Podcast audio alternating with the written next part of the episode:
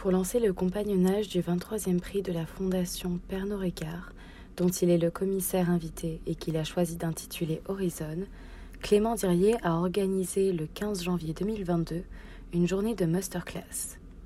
De l'anglais muster, ce mot signifie rassembler son énergie, trouver le courage de regrouper des troupes.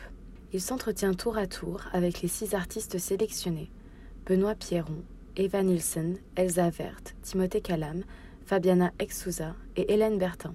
Chaque entretien se conclut par un aphorisme de Jean-Michel Sanjouan, 1934-2021, artiste inclassable de la scène artistique française des dernières décennies, également présent dans l'exposition Horizon en septembre-octobre 2022.